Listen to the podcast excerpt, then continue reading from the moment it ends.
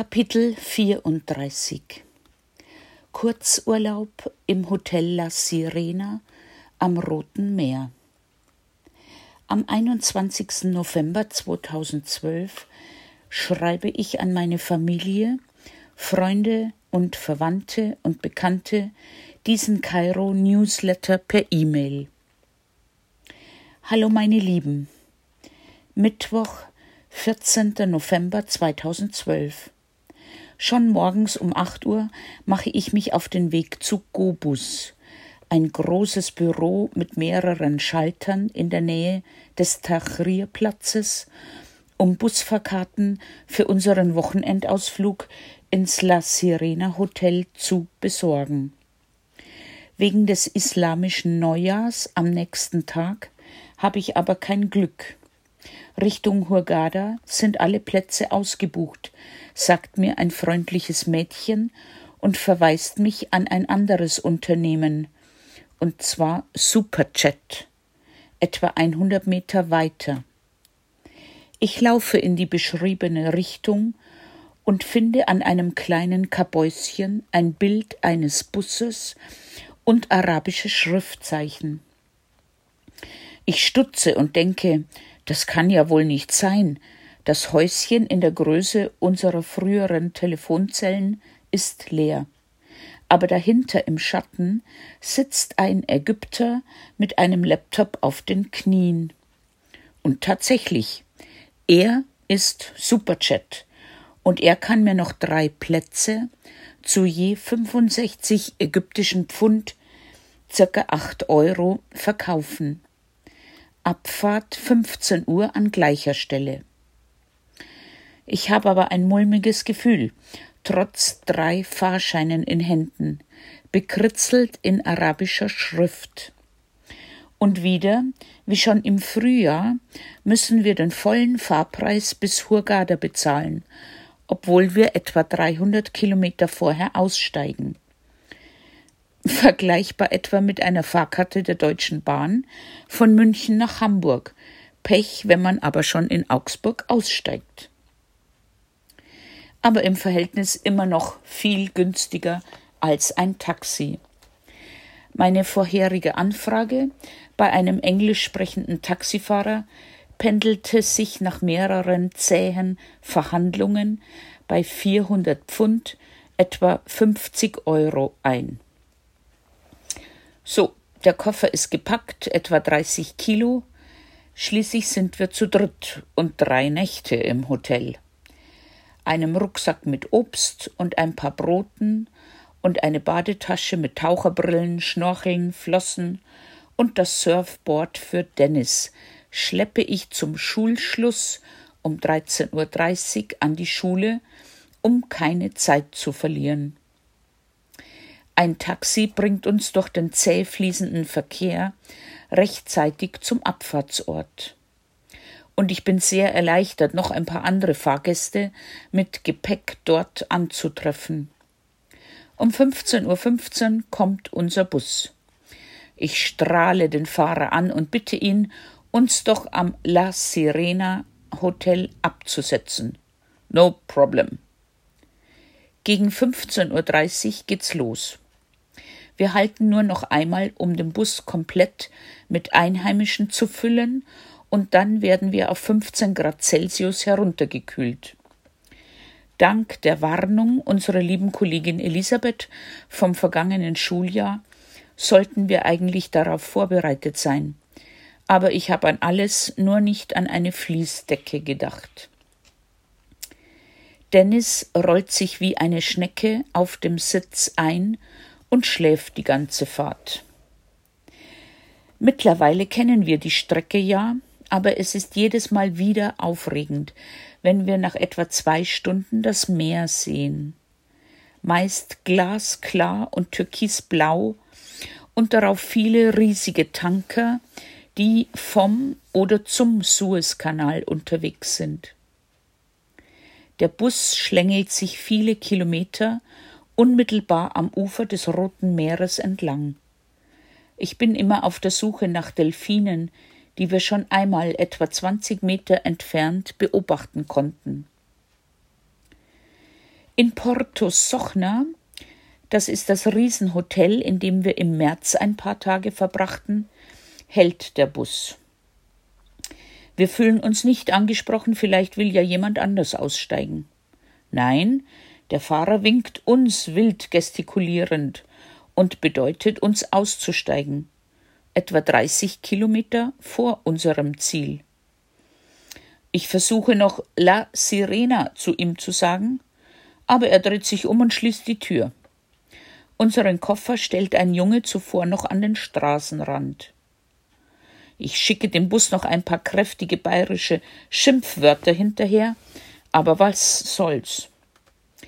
Mit Dennis Hilfe überwinde ich die 80 Zentimeter hohe Steinmauer. Das kann ich ja schon. Zum Hotel Porto Sochna Tina passt auf unser Gepäck auf. An der Rezeption des riesigen Hotelkomplexes schildere ich den Vorfall und ich werde zu einem netten ägyptischen Manager geführt. Mr. Don't Worry. So haben wir ihn getauft. Zusammen mit einer finnischen Touristin, die auch dort abgeladen wurde und in ein Hotel vor unserem wollte, fährt er uns in einem Minibus bis zu unserem La Sirena Hotel. Kostenlos. Er gibt uns seine Telefonnummer und bietet uns an, bei jeglichen Schwierigkeiten zu helfen. Wir geben ihm Backschisch und die Zusicherung, nicht nur schlecht über unsere ägyptischen Erfahrungen zu sprechen. Im Hotel empfängt man uns freundlich. Nach Zahlung und den üblichen Formalitäten führt man uns zu unserem Zimmer.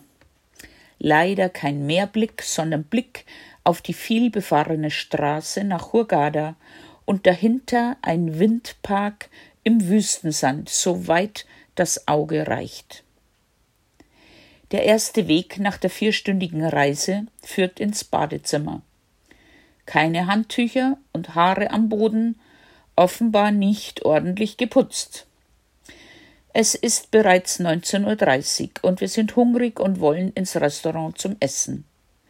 Außer uns sind dort nur noch zwei Tische besetzt mit ägyptischen Großfamilien. Kellner Mahmoud sagt uns, es gäbe heute kein Buffet, nur à la carte, weil zu wenig Gäste. Alles, was Dennis sich aussucht, gibt es leider nicht mehr. Keine Pizza, kein Schnitzel, keine Pommes. Eigentlich hätte er nur Chicken and Fish, sagt Mahmoud kleinlaut. Okay, für Tina Chicken und für mich Fisch. Dennis kriegt einen überdimensionalen Burger, leider mit ungenießbarem kalten Lammfleisch. Tinas Chicken ist ein Spieß. Beim Auftragen fällt dieser vom Teller auf das total dreckige Tablett. Mit seinen Fingern hieft Mahmud den Spieß wieder auf das Teller, wobei ein paar Teile auch auf dem Tisch landen. Tina ist entsetzt und sagt ihm, er solle das Essen zurück in die Küche bringen und ihr etwas Neues bringen. Er dreht sich um und geht Richtung Küche, um aber nach einer halben Minute schon wieder das Teller mit einem Spieß zu servieren. Nicht schwer zu erraten, dass es der gleiche war. Tina rührt nichts an von diesem Teller und Dennis knabbert lustlos an seinem Brötchen. Mein Fisch schmeckt mir, soweit ich das ohne Geschmacksnerven beurteilen kann. Mahmoud ist total am Boden zerstört und hat Angst, dass wir uns beim Hotelmanager beschweren. Er will alles wieder gut machen und bietet uns an, am nächsten Tag ein super Frühstück im Zimmer zu servieren. Ja, warum nicht? Wir diktieren ihm auf seinem Block unsere Wünsche. 8.30 Uhr, dreimal Tee, einmal Milch, dreimal Orangensaft, drei Omelettes, Müsli, Obst, Käse, Tomaten, Gurken. Er entschuldigt sich nochmals und verspricht, alles wieder gut zu machen. Ich lache und sage zu ihm Ach, wahrscheinlich findest du den Zettel morgen früh schon nicht mehr. Und so war es dann auch. Nach dem enttäuschenden Abendessen wollen wir nur noch ins Bett. Im Zimmer befreien wir das Doppelbett von der Tagesdecke und entdecken Flecken. Tina riecht an den Kopfkissen und stellt fest, hier hat schon jemand vor uns geschlafen. Ich gehe an die Rezeption und mach mir Luft. No problem. Wir beziehen gleich das Zimmer nebenan. Hier sind nicht nur die Betten frisch bezogen, sondern auch das Bad geputzt und es gibt Handtücher. Hamdulillah. Gott sei Dank. Donnerstag, 15.11.2012. Wie immer ist Dennis schon ab 6 Uhr morgens wach und schaut arabische Cartoons im Fernsehen. Und er versteht auch bereits sehr vieles davon. Wir bleiben liegen und freuen uns aufs Frühstück. Bis 8.45 Uhr. Ein Anruf an der Rezeption von mir. Der Rezeptionist sagt, was? Frühstück im Zimmer? Wollen Sie nicht ins Restaurant kommen? Nein, wir wollen nicht. Schließlich hat man uns das förmlich aufgeschwatzt. Gut, gegen 9.15 Uhr kommt ein Riesentablett mit vielen Dingen darauf. Aber nicht das, was wir bestellt haben. War ja klar. Der nette Kellner, natürlich nicht Mahmoud, geht nochmal los, um unsere weiteren Wünsche zu holen. Wir haben mit elf, elf Quietschbrötchen, Marmelade, Honig und drei Tassen Tee. Nach weiteren zehn Minuten kommen die Omelettes und ein Teller mit Orangenscheiben. Wir stellen fest, kein Butter und schicken Dennis los. Er kommt wieder mit der Nachricht, dass es keinen Butter gibt. Gut, mittlerweile ist das auch egal. Wir sind dank meiner mitgebrachten Obstration doch noch satt und machen uns auf den Weg zum Strand. An der Rezeption frage ich nach Handtüchern. Ah ja, die bekommen Sie direkt am Strand. Wir laufen los. Durch die ansprechende Hotelanlage immer abwärts. Genau 102 Stufen. Vom Zimmer aus gezählt. Am Strand die Ernüchterung. Keine Liegen, keine Handtücher, nur Holzkästen, die wie Särge aussehen und offenbar als Tisch dienen sollen. Nicht sehr hilfreich, wenn Stühle und Liegen fehlen. Da ich noch immer gut Luft habe, erkläre ich mich bereit, zurück zur Rezeption zu gehen. Wahrscheinlich zucken die schon zusammen, wenn sie mich um die Ecke biegen sehen, denke ich. Wieder ganz freundlich wird mir erklärt, dass gleich jemand kommt. Das ist dann auch gleich nach etwa einer Stunde. Wir bekommen eine Holzliege ohne Auflage, Schulterzucken bei Anfrage und eine kaputte, ehemals weiße Plastikliege. Ich kann dem Beachboy mit Händen und Füßen klarmachen, dass diese meinem Gewicht nicht gewachsen ist. Lustlos schleppt er noch eine weitere Holzliege ohne Auflage vom anderen Ende des Strandes an. Dabei muss man sagen, dass wir Deutsche ja wieder sehr verwöhnt sind. Die anderen fünf bis acht ägyptischen Familien am Strand sitzen oder legen sich auf die Holzkisten oder in den Sand. Fertig. Aber sie haben ja auch nichts zum Sonnen. Alle sind angezogen, teilweise dick eingepackt in Winterpullis. Ein kleines Baby bestaunen wir in seinem Daunenschneeanzug mit Füßchen und Kapuze. Alle Frauen tragen Kopftücher, wenige sind ganz schwarz verhüllt. Wir sind die einzigen Europäer und haben Badeanzüge an. Bei diesen winterlichen Temperaturen. Wir werden zwar nicht angestarrt, aber hauptsächlich von Männern mit Vollbärten, mit verächtlichen Blicken bedacht. Der Strand und das Meer ist sauber. Wassertemperatur geschätzte 22 Grad. Temperatur 26 bis 28 Grad mit leichtem Wind. Dennis ist stundenlang damit beschäftigt, Krebse und Muscheln am Strand zu suchen. Er geht auch schon alleine mit Taucherbrille, Schnorchel und Flossen ins Meer, um Fische zu beobachten, was vor einem Jahr bei unserem ersten Hurgader Urlaub noch undenkbar war. Damals mussten wir ihn mit Gewalt ins Wasser zerren. Tina und ich lesen, sie ein Buch, ich in meinem Kindle.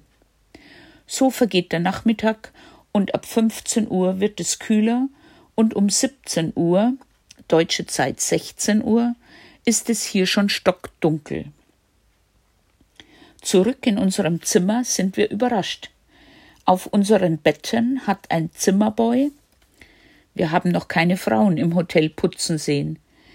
Aus Handtüchern, Blüten und Blättern kunstvoll Schwäne platziert und den Schriftzug Germany mit kleinen Blättern gelegt.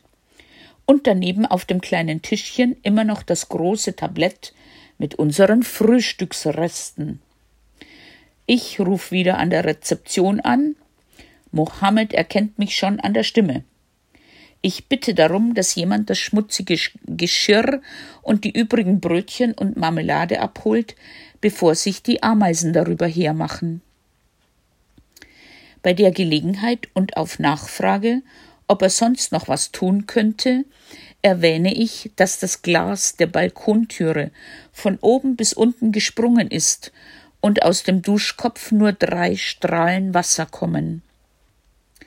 Wir legen uns aufs Bett, das kann dauern. Aber siehe da, nach fünf Minuten kommt Mohammed von der Rezeption im Schlepptau einen Haustechniker im Blaumann. Der montiert, nachdem er ein paar Mal in das alte Ding geblasen hat, in Windeseile einen neuen schicken Duschkopf. Tja, geht doch. Mohammed begutachtet die kaputte Scheibe und bietet an, in ein neues Zimmer umzuziehen. Wir lehnen dankend ab und weisen Dennis an, sich von der Scheibe fernzuhalten. Ich bedanke mich nochmal für die wunderbar drapierten Schwäne und bitte, das Tablett zu entfernen. Ja, selbstverständlich. Es kommt gleich jemand, sagt er. Was dann auch nach einer halben Stunde etwa passiert. Um 19 Uhr sind wir nicht die ersten im Restaurant. Die jetzt sehr zahlreichen Ägypter fallen wie die Heuschrecken über das Buffet her. Sie laden sich Berge von Essen auf, die sie nur mit beiden Händen balancieren können. Aber keineswegs wird alles aufgegessen. Die Kellner können kein Teller auf ein anderes stellen, ohne vorher die Reste abzuräumen. Statistisch hätte die ägyptische Familie durchschnittlich drei Kinder, sagte mir vorgestern jemand. Das kann ich aber nicht bestätigen. Im Speisesaal anwesend sind, nach meiner Schätzung, etwa 20 Familien mit 100 Kindern.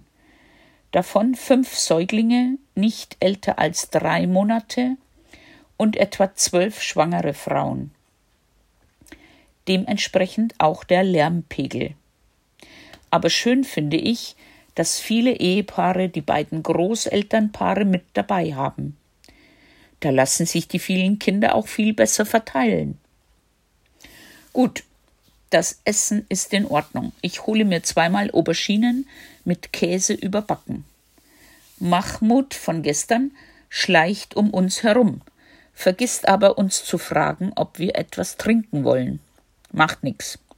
Tina hat uns am Nachmittag im Supermarkt der Anlage ein paar Flaschen Wasser und die allgegenwärtigen Chips besorgt. Damit machen wir es uns zurück im Zimmer, auf dem Bett gemütlich und versuchen, der Handlung eines antiquierten arabischen Spielfilms zu folgen. Vergeblich. Freitag, 16. November 2012. Heute nehmen wir das Frühstück um 8 Uhr im Restaurant ein. Wir sind glücklich. Alle finden etwas aus dem tollen Angebot und wir können richtig schlemmen. Da es ja am Strand keine Liegen gibt, entfällt auch das frühmorgendliche Reservieren mit Handtüchern. Guter Dinge machen wir uns noch vor den Ägyptern auf den Weg hinab ans Meer und freuen uns über unsere beiden Holzliegen. Ich spiele mit Dennis Mensch ärger dich nicht, und nachdem ich zweimal hintereinander gewinne, rauscht er beleidigt ab. Ein Spielkamerad, Karim, sechs Jahre, aus Kairo, ist schnell gefunden. Ich beobachte sie beim Spielen und zum ersten Mal hören wir Dennis Englisch sprechen. Ich bin total überrascht über seinen Wortschatz. Gemeinsam zetteln sie einen Streit mit zwei ägyptischen Mädchen, etwa 13 Jahre alt, an, die sie ausgelacht hatten, und plötzlich bewerfen sich alle mit nassem Sand. Als auch noch der dicke Bruder, circa zehn Jahre alt, der Mädchen involviert ist und so das Gleichgewicht außer Kontrolle gerät, greift Tina als Autoritätsperson ein. Sie geht hin und sagt wie zu ihren Schülern laut und bestimmt auf Arabisch Chalas, Meshi, fertig, verstanden? Und schon ziehen sie sich zurück. Am Nachmittag kommt Karims Mutter und wir unterhalten uns mit ihr über die Kinder, das Hotel und Ägypten. Sie heißt Heba, wohnt in einem anderen Stadtviertel Kairos und ihr Karim besucht eine amerikanische Schule. Sie spricht ausgezeichnet Englisch im Vergleich zu uns und arbeitet, obwohl sie noch einen siebenmonatigen Sohn hat, bei der Regierung. Auch sie bittet uns ihre Hilfe an, falls wir irgendein Problem in Kairo hätten. Per E-Mail haben wir gestern Fotos von den beiden Buben ausgetauscht. Karim und Dennis planschen noch ein bisschen im eiskalten Pool und kurz bevor es finster wird, gehen wir zurück in unser Zimmer. Das Glas der Balkontüre sieht bedrohlich aus. In der Mitte der Scheibe fehlt ein kleines Stück und die drei Glasteile haben sich bereits übereinander geschoben. Dahinter beobachten wir einen spektakulären Sonnenuntergang, in allen Gold- und Rottönen und machen uns fertig fürs Abendessen. Pünktlich um 19 Uhr stehen wir am Restauranteingang und zeigen einem unserer Kellner den Zimmerschlüssel. Er hackt uns auf seine Liste ab und wir gehen zu unserem Tisch. Plötzlich kommt ein Oberkellner auf uns zu und herrscht uns an. Today no dinner for you heute kein Abendessen für Sie und zeigt auf die Tür. Tina ist wie erstarrt und sagt zu ihm Why, warum? Immer wenn ich mich hier aufrege, verfalle ich in Bayerisch. Was? Kein Essen heut? Das da die aber wissen. Ich glaub, du spinnst. Tina dreht sich schon zum Gehen und ich sage, Tina, sitz die hi. Er sieht jetzt ein, dass er mir sprachlich nicht gewachsen ist und erkennt auch ganz sicher an meinem Gesichtsausdruck den Ernst der Lage. Mohammed von der Rezeption kommt angetrabt und greift vermittelnd ein. Er kann das Missverständnis klären, entschuldigt sich, ich weiß nicht das wievielte Mal heute. Aber Tina ist der Appetit vergangen. Dennis und ich gehen ans Buffet und zeigen dem Oberkellner im rosa Hemd die kalte Schulter. Das Abendessen ist relativ kurz und günstig.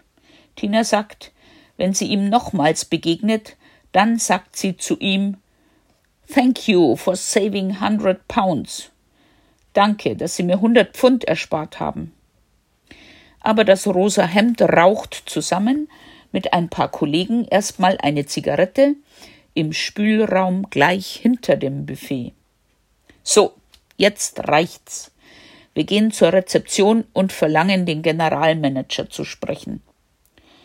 Der hat auch sofort Zeit für uns.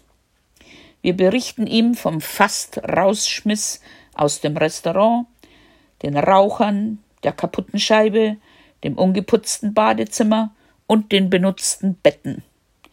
er entschuldigt sich vielmals, lässt uns zur Beruhigung Getränke servieren und lädt Tina nochmals ausdrücklich zum Essen ein. Nein, sie bleibt stur. Während wir noch im Foyer sitzen und über Verbesserungsvorschläge sprechen, seilt sich Dennis zum Fußballspielen ab. Als der Generalmanager Mr. El Sawi erkennt, dass mit Tina eine Expertin in Sachen Housekeeping vor ihm sitzt, will er sie sofort engagieren. Als Tina erklärt, dass sie gerne an der deutschen Schule ihr Fach Textiles Gestalten unterrichtet, zeigt er uns mit Begeisterung einen großen, grell grasgrün gestrichenen Raum, in dem im Sommer die Kinder spielen und basteln können.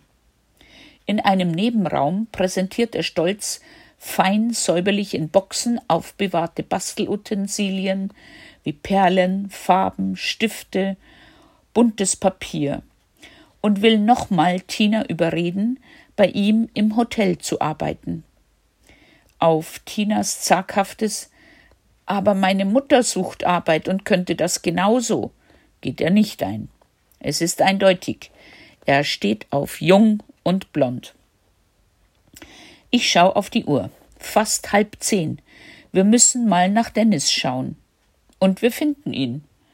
Er spielt mit den Mädels und dem dicken Bruder und deren dickem Vater gemeinsam Fußball. Es steht sieben zu fünf für die ehemaligen Feinde mit Dennis. Mit seiner fußballerischen Leistung hat er sich Freunde gemacht, die ihm wohlwollend die Schulter klopfen und nach seiner Handynummer fragen. Toll, wie schnell das geht bei Kindern. Sowohl ein Streit als auch die Versöhnung. Danach sind wir mit Mr. Sawi im Zimmer verabredet. Er sieht die kaputte Scheibe und sagt nur umziehen. Er sagt uns, falls Dennis etwas zustößen würde, käme er ins Gefängnis. Na gut, das wollen wir nicht. Wir protestieren nur kurz und packen alles in unseren Koffer und bedanken uns für seine Fürsorge. Wir, wir wandern wieder ein Zimmer weiter und Tina stellt fest, die Brause funktioniert. Handtücher sind da. Derweil ich die Tagesdecke abnehme. Und wieder kann ich es nicht fassen.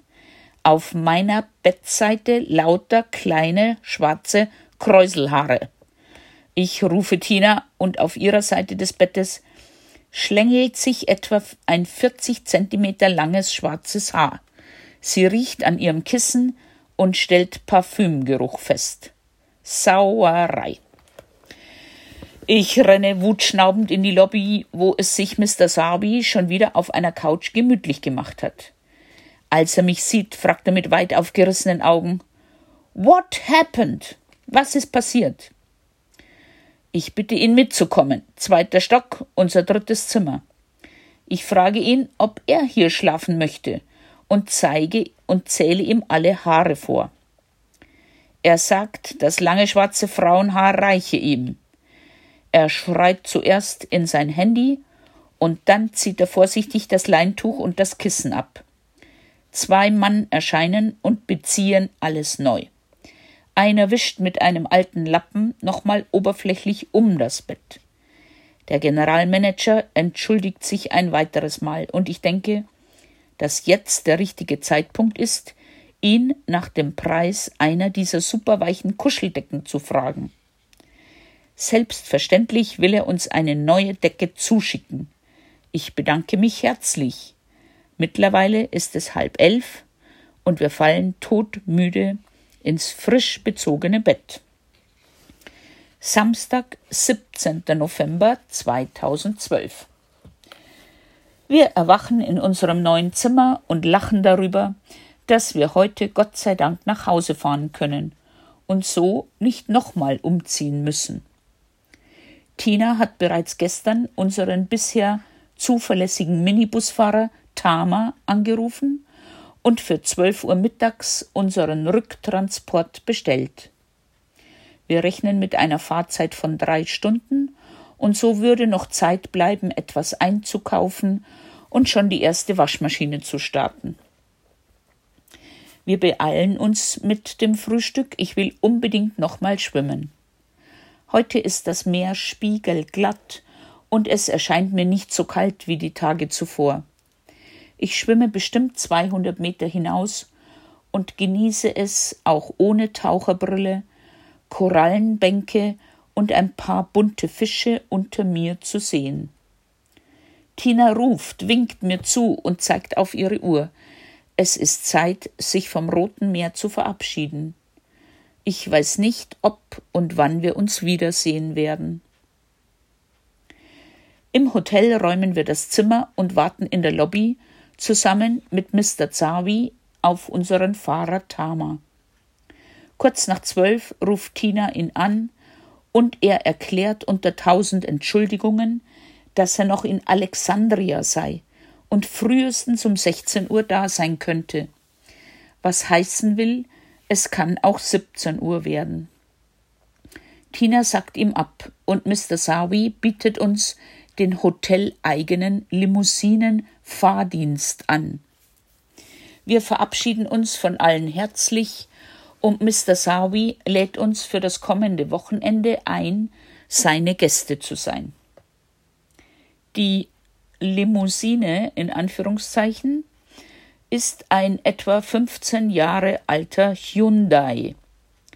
Der Fahrer vermutlich um drei Ecken mit Michael Schumacher verwandt, der die Strecke aber in rekordverdächtigen zwei Stunden und 20 Minuten unter Missachtung sämtlicher Geschwindigkeitsbegrenzungen schafft. Obwohl wir mit dem Manager einen Festpreis, Festpreis von 350 Pfund, etwa 43 Euro, vereinbart hatten, will er noch mehr Trinkgeld von mir. Als ich ihm bedeute, dass es noch mehr gibt, wenn er unseren 30 Kilo Koffer in den dritten Stock schleppt, dreht er sich um, steigt ins Auto und fährt weg. Möglicherweise hat ein junger Mann aus der Parterrewohnung unser Gestöhne gehört bei dem Versuch, zu zweit den Koffer zu stemmen. Er nimmt ihn auf seine Schulter und springt immer zwei Stufen auf einmal nehmend an uns vorbei in den dritten Stock. Als ich meine Geldbörse öffnen will, springt er genauso wieder schnell Trepp ab und ich rufe ein paar Mal Schukran, danke durchs Treppenhaus. Fazit auf einen Gauner folgt fast immer gleich wieder ein liebenswürdiger Helfer. Ob wir tatsächlich nochmal ins La Sirena fahren, weiß ich noch nicht. Es war aufregend und schön, aber für Tina keine richtige Erholung, sagt sie. Momentan schauen wir aber besorgt die Nachrichten im deutschen Fernsehen. Ein Vater eines Kommunionkindes, der in der Schweizer Botschaft arbeitet, hat uns beim Laternenfest am 11.11. .11. in der Schule sehr beunruhigende Dinge erzählt und befürchtet, dass es in der Golfregion bald gewaltig scheppert. Am vergangenen Mittwoch dachte ich schon, so, jetzt geht's los. Kurz nachdem ich die Busfahrkarten gekauft hatte und daheim war, so gegen 9.15 Uhr, sind zwei Starfighter ganz dicht über die Stadt geflogen. Ich musste mir die Ohren zuhalten, so ein Lärm war das, und alle Fenster haben geklirrt. Ich bin so erschrocken und habe am ganzen Körper gezittert. Schrecklich, so muss es unseren Eltern während des Zweiten Weltkriegs ergangen sein. Am Donnerstag erhielten wir dann eine E-Mail vom deutschen Botschafter Bock über die Vorfälle am Gazastreifen. Er warnt uns ausdrücklich vor Menschenansammlungen, Reisen auf den Sinai und nächtliche Überlandfahrten. Ich bin aber zuversichtlich, dass wir im Falle eines Falles von der deutschen Botschaft, bei der wir drei namentlich registriert sind, rechtzeitig ausgeflogen werden. Dies hätte auch während der Revolution im Februar 2011 geklappt, berichteten Tinas Kollegen, die damals schon hier in Kairo waren.